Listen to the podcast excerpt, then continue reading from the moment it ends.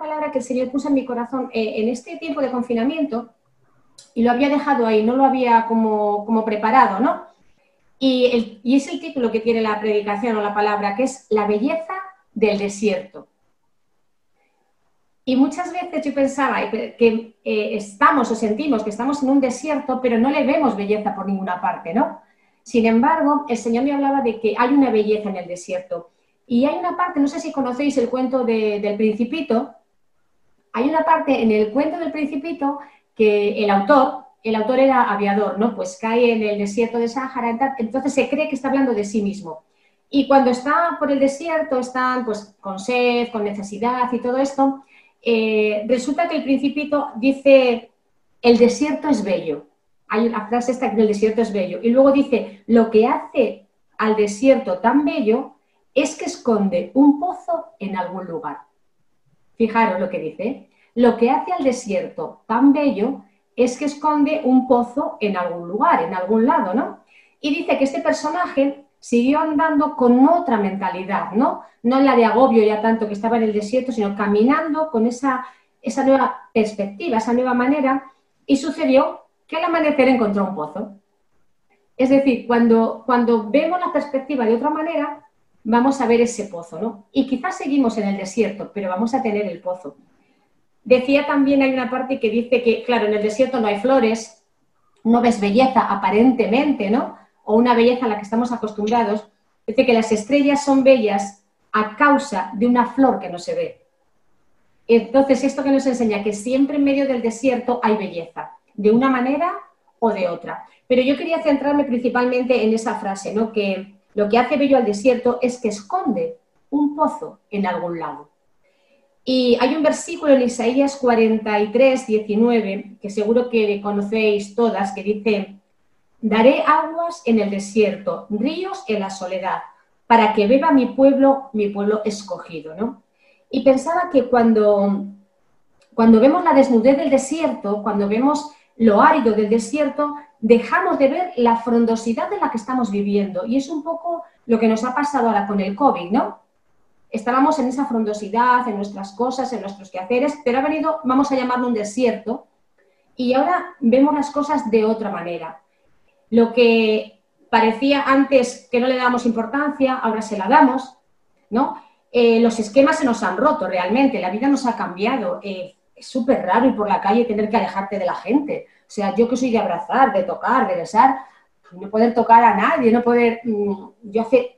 Bueno, a los nietos que tengo aquí en Lugo hace dos meses que no les veo, claro, por Skype, por estas cosas. Estoy que me muero por cogerles y tocarles, ¿no? Entonces nos ha cambiado todo tanto, ¿no? Y luego la incertidumbre, la, inseguridad, ¿no? Pues es como esa desnudez del desierto, ¿no? Pero qué bueno que como el pueblo de Israel cuando andaba por el desierto y clamaba a Dios, se volvía a Él, Dios le daba de beber, ¿no? Hay una parte en Deuteronomio 32.10 que dice, Dios le dice a su pueblo, ¿no? Que los encontró en un lugar salvaje, en un terreno baldío, en desierto de aullido. Pero dice, los cubrió con su mano cuidó de ellos y los guardó como la niña de sus ojos. Una vez más, estemos en el desierto que estemos, Dios está, Dios nos guarda. Y yo creo que aquí todas somos cristianas, ¿no? Entonces, eh, tenemos mucha costumbre en nuestro vocabulario cuando estamos espiritualmente cargados, cuando no sentimos la presencia de Dios, cuando tenemos una prueba fuerte, eh, nosotros decimos pues, que estoy pasando por un desierto. ¿No, ¿No, nos ha pasado alguna vez, ¿no? Que esa frase, estoy pasando por un desierto. Y sentimos que estamos pasando por un desierto, por una, por una soledad, ¿no? por un momento de aridez. Y a veces es como que está nuestra vida normal y de repente nos pasa como le pasó a Job. Estamos viviendo, no quiere decir que hayamos a lo mejor ni pecado ni nada, ¿no? Pero estamos viviendo nuestra vida y de repente se te viene todo encima. Una enfermedad, una situación crítica, cualquier, cualquier circunstancia que se convierta en un desierto. Y pasa que cuando estamos al principio de esto, lo primero que hacemos es como decía Jo, que decía, bueno, desnudo salí del vientre de mi madre, desnudo volveré. Alabo a Dios. Dios está ahí, Dios tiene el control. sí, cierto. Cuando el tiempo va, va, va, hacia adelante, a Job le pasó. Empezó a alargarse el tiempo y empezó a quejarse, a decir, mejor si no hubiese nacido, tal, señor. Yo lo tiré. No, señor, no entiendo. ¿Qué haces esto? No, entiendo cómo. Entonces, yo quiero decir es que hay un pozo en medio del desierto, en medio de todas estas situaciones que debemos descubrir. Ese pozo que es el agua viva, que es Dios mismo, debemos descubrirlo en medio de nuestro desierto. Todos sabemos que el pueblo de, Israel estuvo 40 años en un desierto, ¿no? Eh, dando vueltas, porque no supieron apreciar realmente la belleza del desierto y se quejaban constantemente, ¿no?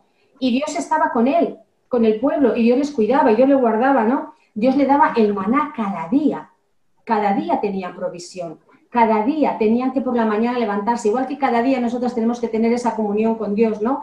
Pero aún así ellos seguían en el desierto, ¿no? Pero solo cuando diariamente tenemos esa comunión con Dios podemos encontrar esos pozos en el desierto. Y yo quiero hablaros de algunos pozos. Eh, ¿Qué pozos debemos buscar cuando estamos en medio de un desierto? Entonces yo he puesto cuatro, espero no alargarme mucho porque no sabía muy bien con esto calcular, ¿vale? Pero yo he puesto cuatro pozos. O sea, la pregunta es, ¿qué pozo yo debo buscar cuando estoy en medio del desierto? Porque qué belleza hay, hemos dicho, el pozo que tenemos que buscar. Porque por el desierto vamos a pasar, por las circunstancias difíciles vamos a pasar, por los problemas o por las enfermedades, vamos a pasar, son nuestros desiertos, ¿vale? Por la soledad, por tantas cosas. Pero ¿qué pozo debo buscar cuando estamos en medio del desierto? Eh, en la Biblia, cuando habla de pozo, es sinónimo de lugar de encuentro. Entonces, si el pozo es el lugar de encuentro, y es el lugar que nos va a dar el refresco, nos va a dar el agua, nos va a dar lo que más necesita en el desierto, va a ser un, sinónimo de lo que es Dios para nosotros, ¿no? De ese agua de vida. Y, yo he puesto como, como cuatro pozos, ¿no? El primero sería el pozo de la restauración. Cada una de nosotras depende en qué desierto estemos y en qué etapa de nuestra vida vamos a necesitar ir a diferentes pozos, ¿no?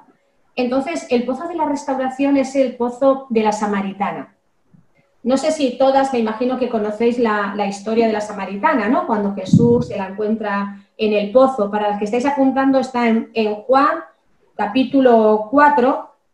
Bueno, es más largo, pero hay varios, varios versos, ¿no? Eh, por ejemplo, en el versículo 6 dice que estaba allí el pozo de Jacob. Entonces Jesús, cansado del camino, se sentó así junto al pozo. Y era como la hora sexta, era una hora que hacía mucho calor, ¿no? Vino una mujer samaritana y Jesús le dice, dame de beber. Todos conocen la historia, así que no voy a, no voy a ahondar en ella mucho, ¿no? Pero sí en algunas partes, ¿no? Jesús empieza a hablar con esta mujer y empieza a decirle en un momento dado, en el versículo 15, que Él es el agua de vida, que realmente Él es el que va a saciar la sed, no la, el agua de ese pozo, ¿no? Entonces la mujer en el 15 le dice, Señor, dame ese agua para que no tenga yo más sed y para que no tenga que venir aquí a sacarla, ¿no? Se ve aquí como que eh, llega un momento en el que Jesús habla con ella y ella dice, wow, esto tiene algo que yo necesito. Ese pozo, ese lugar de encuentro, para esta mujer es un lugar de restauración. ¿Por qué? Porque en primer lugar, cuando habla con Dios y con Jesús y le pregunta, ella confiesa, bueno, había tenido un marido, ahora tengo cinco. Es decir, confiesa su situación, abre su corazón a Jesús. Entonces, a partir de ese momento que ella abre su corazón a Jesús, que ella confiesa su pecado, está viendo, es como algo que va subiendo, subiendo, subiendo hasta un clima, ¿no? Y está viendo cómo Dios está hablando con ella y cómo su vida está siendo restaurada y está siendo cambiada. Dios le va diciendo y llega un momento que ella ya no aguanta más ha habido una transformación, se ve, ¿y qué hace? Se va al pueblo.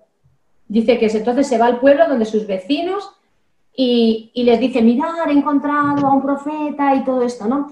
Y ahí nos damos cuenta que su vida ya ha sido cambiada por ese encuentro que ha tenido en el pozo, por ese encuentro que ha tenido con Jesús, ¿no? Y es una mujer que tenía una mala reputación, que se tenía que esconder. O sea, herir a sus vecinos no era pues, lo más agradable, ¿no?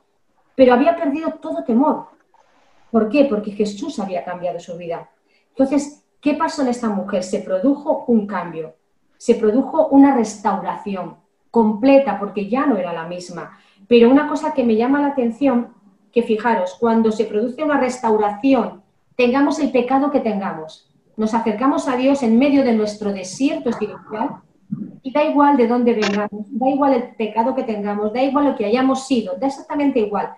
Dios nos restaura y nos hace una nueva criatura, como dice la Biblia. ¿Y qué más? Nos quita todo temor, vamos a anunciar quién es Dios y el cambio se manifiesta, los demás lo ven, ¿no?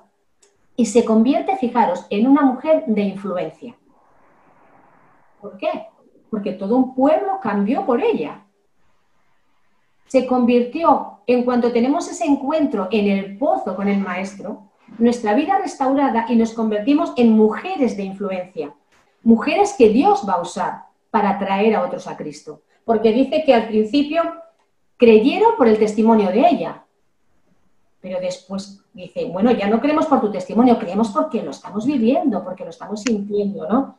Entonces, primero confesó su condición, segundo, deseó el cambio, dijo, dame de beber, porque tienes que desear beber de ese pozo, tienes que desear de Dios. Tercero, pidió ese agua para ella, no solo el deseo, sino, no, dámela, la quiero, quiero beber de ello, ¿no? Y luego compartió su experiencia. Este es el primer pozo, el de la restauración. Encuentro con Jesús y, si os vais a, a, dar cuenta, cada pozo es como un escalón más, ¿no? Y el segundo yo lo he llamado el pozo de la coinonía. Coinonía significa la comunión eclesial, ¿no? La comunión entre todos nosotros, la comunión con los hermanos, ¿no? Entonces el segundo pozo es el de la comunión unos con otros. Y, y esto vamos a ir a números, a números 21.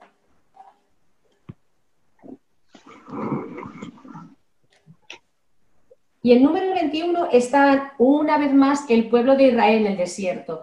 Y en el 21, 16, no voy a leerlos todo, pero arriba dice que el pueblo iba de desierto en desierto. Salía de un desierto, iba a otro desierto. Salía de un desierto, iba a otro desierto. Pero eh, llega un momento que tiene sed, evidentemente, que necesitan agua. Entonces Dios le dice a Moisés en el versículo 16, Dice, de allí vienen a ver, ver significa pozo. Ver significa pozo y dice, este es el pozo del cual Jehová dijo a Moisés, reúne al pueblo. ¿Por qué lo llamo el pozo de la comunión, de la coinonía?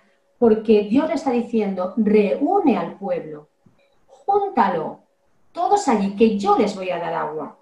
Es decir, cuando Dios está en medio de su pueblo, tenemos ese pozo de agua viva que cada uno necesitamos. Cuando Israel tenía sed, no le dice, mira, tú por aquí, tú por allí, no, reúne al pueblo y en ese lugar yo les voy a dar agua. Por eso es tan importante que podamos estar juntos, que podamos congregarnos, ¿no? Que, que demos valor realmente a eso. A veces nuestro desierto es la soledad, y preferimos a veces estar solos. Yo muchas veces he oído, no, yo no voy a la iglesia, ya estoy en casa, o yo me reúno conmigo misma, o no, pero necesitamos la comunión de los unos con los otros, porque hay, Dios ha dicho, reúne a mi pueblo en ese pozo, porque yo les voy a dar de beber. Y en esa reunión, en esa coinonía, Dios nos va a dar de beber de un agua que es diferente a cuando estamos solos, que también es necesaria, pero es ese agua en la que vamos a compartir, en el que vamos a sentir la bendición juntos, ¿no? Hay un salmo conocidísimo que, dice en el Salmo 133.1, mirad cuán bueno y delicioso es habitar los hermanos juntos en armonía. Y fijaros, más abajo en el 17 dice, entonces cantó Israel este cántico. Es decir, cuando estamos reunidos delante de la presencia de Dios, congregados en el nombre de Dios, va a venir la alabanza en nuestras vidas como congregación, va a venir la adoración, va a haber un mover diferente. Entonces vamos a salir del desierto de estar solos, del aislamiento, de, del querer estar eh, fuera parte del mundo y vamos a congregarnos donde Dios quiere, porque vendrá esa bendición de ese pozo de ver, ¿no? En la reunión. En Hebreos dice que nos exhorta ¿no? a no dejar de congregarnos. Es un versículo que también conocemos muchísimo, ¿no? Pero fijaros, cuando estamos pasando por ese desierto del aislamiento, ¿no? Que queremos estar solos y, lo dejamos y vamos a reunirnos y vamos a congregarnos y bebemos de ese agua que Dios nos da en ese momento, resulta que no solamente de nuestro interior van a salir cánticos, y va a salir alabanza y adoración, y se van a ir muchas cosas que quizás nos están cargando, ¿no? sino que más adelante dice que el pueblo empezó a caminar. Es decir, empezó a moverse. Se movió, se levantó. ¿Y qué quiere Dios? Movilizarnos como pueblo, ponernos nuevamente en marcha hacia donde Él quiere llevarnos. No solo de manera individual, sino también de manera colectiva. Por eso es bueno que acudamos a ese, a ese pozo de coinonía, donde el Señor dice, reúnete y yo te daré agua.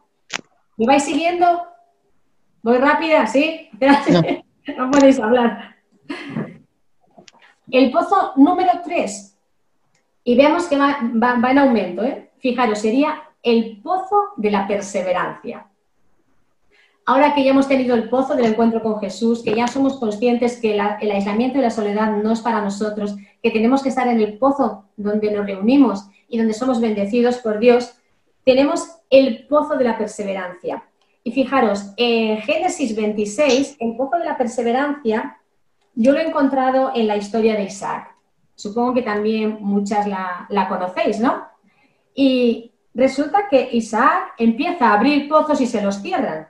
En Génesis 26, en el 19, dice, pero cuando los siervos de Isaac cavaron en el valle y hallaron allí un pozo de aguas vivas, los pastores de Gerar riñeron con los pastores de Isaac, diciendo, el agua es mía tal, y se marchó. Después dice, y abrieron otro pozo y también riñeron. Eh, y los, los criados de Isaac se marcharon.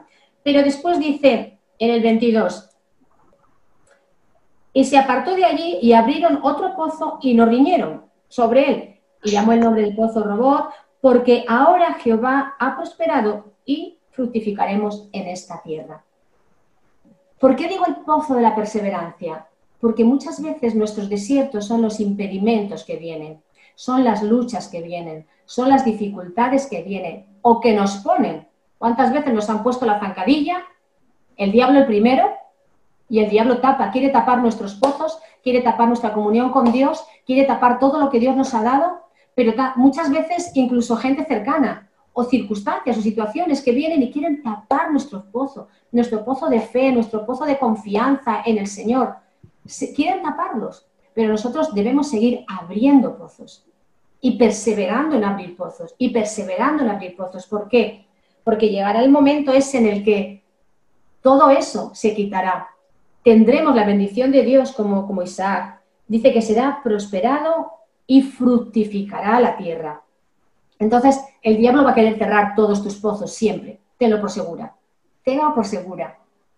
Pero si tú perseveras, si yo persevero en abrir pozos, que significa buscar la presencia de Dios, ir a ese lugar de encuentro, en medio de ese desierto en que te están viniendo tantas dificultades, la presión, el desánimo, la desesperanza, pueden ser esos pozos que, quieren ser tapados.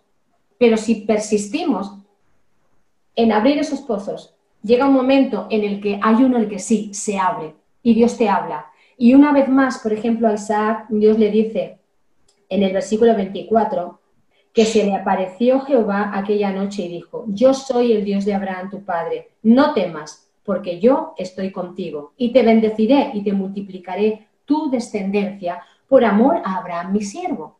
Fijaros, cuando perseveramos, inevitablemente Puede que haya un pozo que nos cierren dos, tres o cinco, o cien, da igual, pero persevera, porque si seguimos ahí, inevitablemente va a venir la bendición de Dios sobre nuestras vidas. Inevitablemente la palabra que Dios nos había dado, que parecía que se nos había olvidado porque se nos cerraban los pozos, va a ratificarla y va a decir, yo estoy ahí, yo te di palabra y yo estoy ahí y te voy a bendecir y te voy a multiplicar y vas a, a dar fruto, ¿no? Y eso es para cada una de nosotras.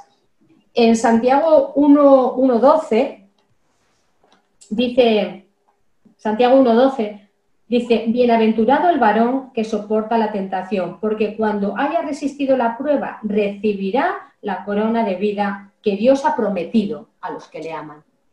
Entonces, como cantan ahora mucha gente, no resistiré, que es la canción de moda, ¿no? Resistiré. Pues yo digo, perseveraré, perseveraré en lo que Dios quiere y resistiremos al diablo y lo que haga falta y abriremos pozos y tendremos la bendición de Dios.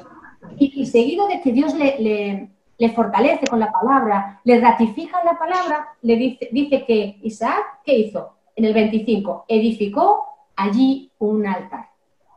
Edificó un altar e invocó el nombre de Jehová y plantó allí su tienda. Fijaros, qué curioso que cuando perseveramos, no desistimos, Dios nos bendice, nos lleva a ser otra vez adoradores, edificamos el altar, pero dice, plantó allí su tienda. Y a mí esto me habla de que cuando perseveramos en lo que Dios tiene para, para con nosotros, llegamos a ese punto donde Dios quiere que estemos. Plantó allí su tienda, para mí es que estás ya en el lugar que Dios quiere que estés.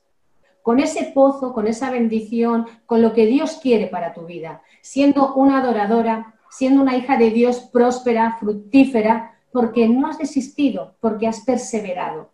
Entonces levantarás ese altar, como te digo, y plantarás tu tienda con autoridad, con poder, con firmeza, porque sabes quién eres, porque has resistido todas esas cosas negativas en esos desiertos y en esos pozos que te querían tapar.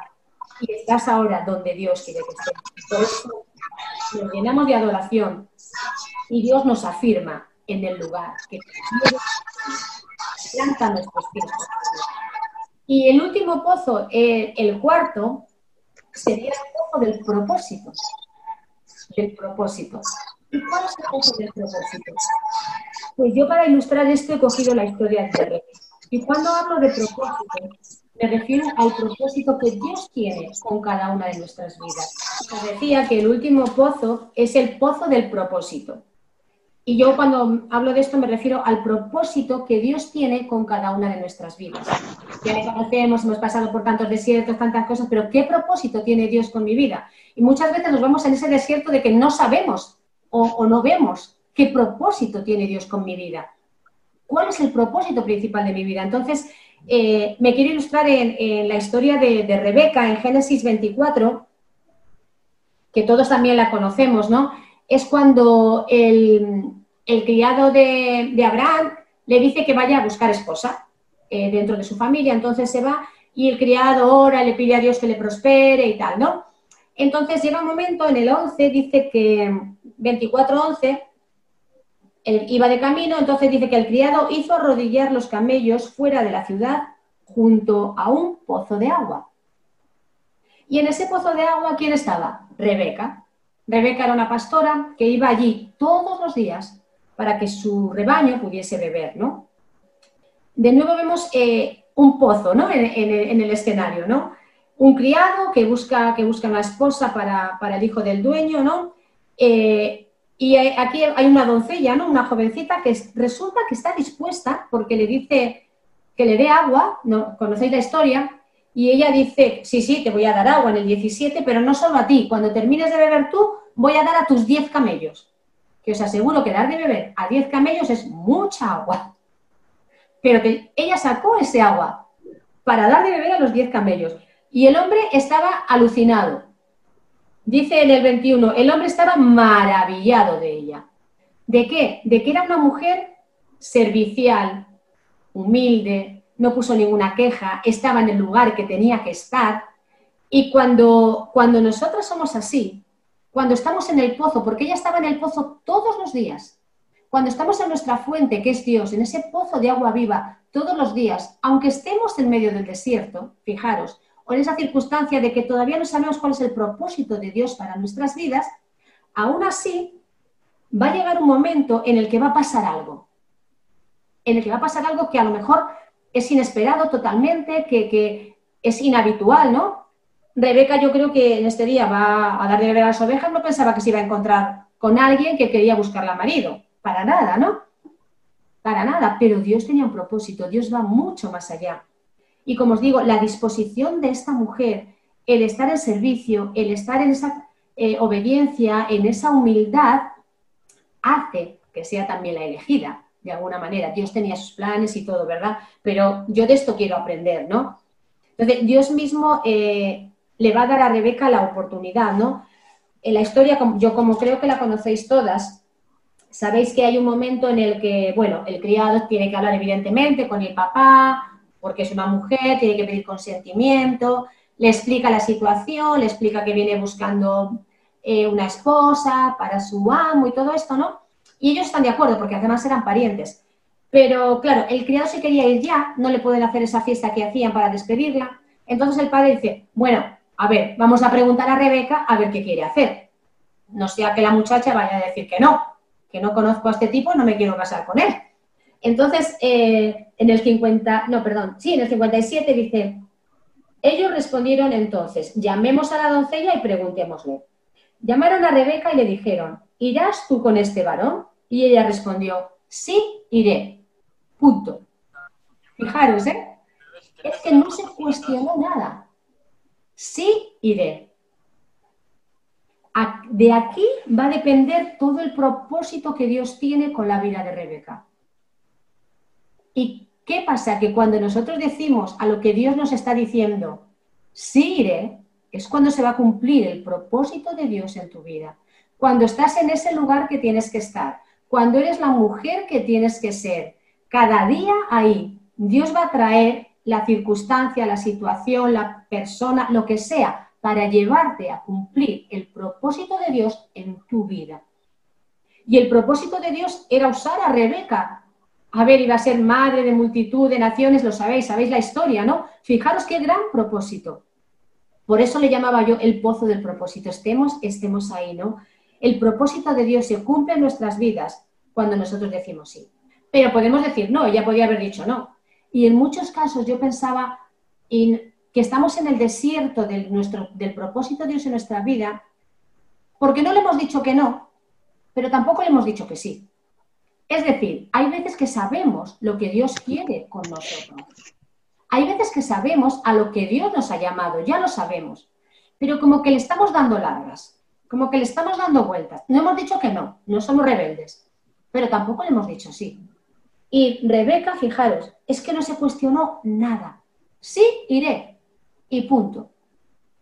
Entonces yo os animo a que podáis decirle a Dios, junto a ese pozo de, del propósito, Señor, sí iré o sí haré lo que tú quieras, donde tú me mandes, como tú me digas, porque vamos a ser instrumentos en las manos de Dios en el momento que le decimos sí. Entonces, solamente eh, dice un versículo en el Salmo 138, 8, Jehová cumplirá su propósito en mí. Y Jehová cumplirá su propósito en ti, siempre que tú le digas sí. Siempre que tú estés al lado del pozo, que es de la presencia de Dios. Siempre que tú estés en esa actitud de humildad, de, servidumbre, que cada una sabemos que no, no, hay que dar, que no hay que dar mucha más vuelta, ¿no? Entonces, fijaros, yo vuelvo volví a pensar, pues sí que es bello el desierto. Y yo no sé vosotras, pero en este confinamiento, yo personalmente, ¿no?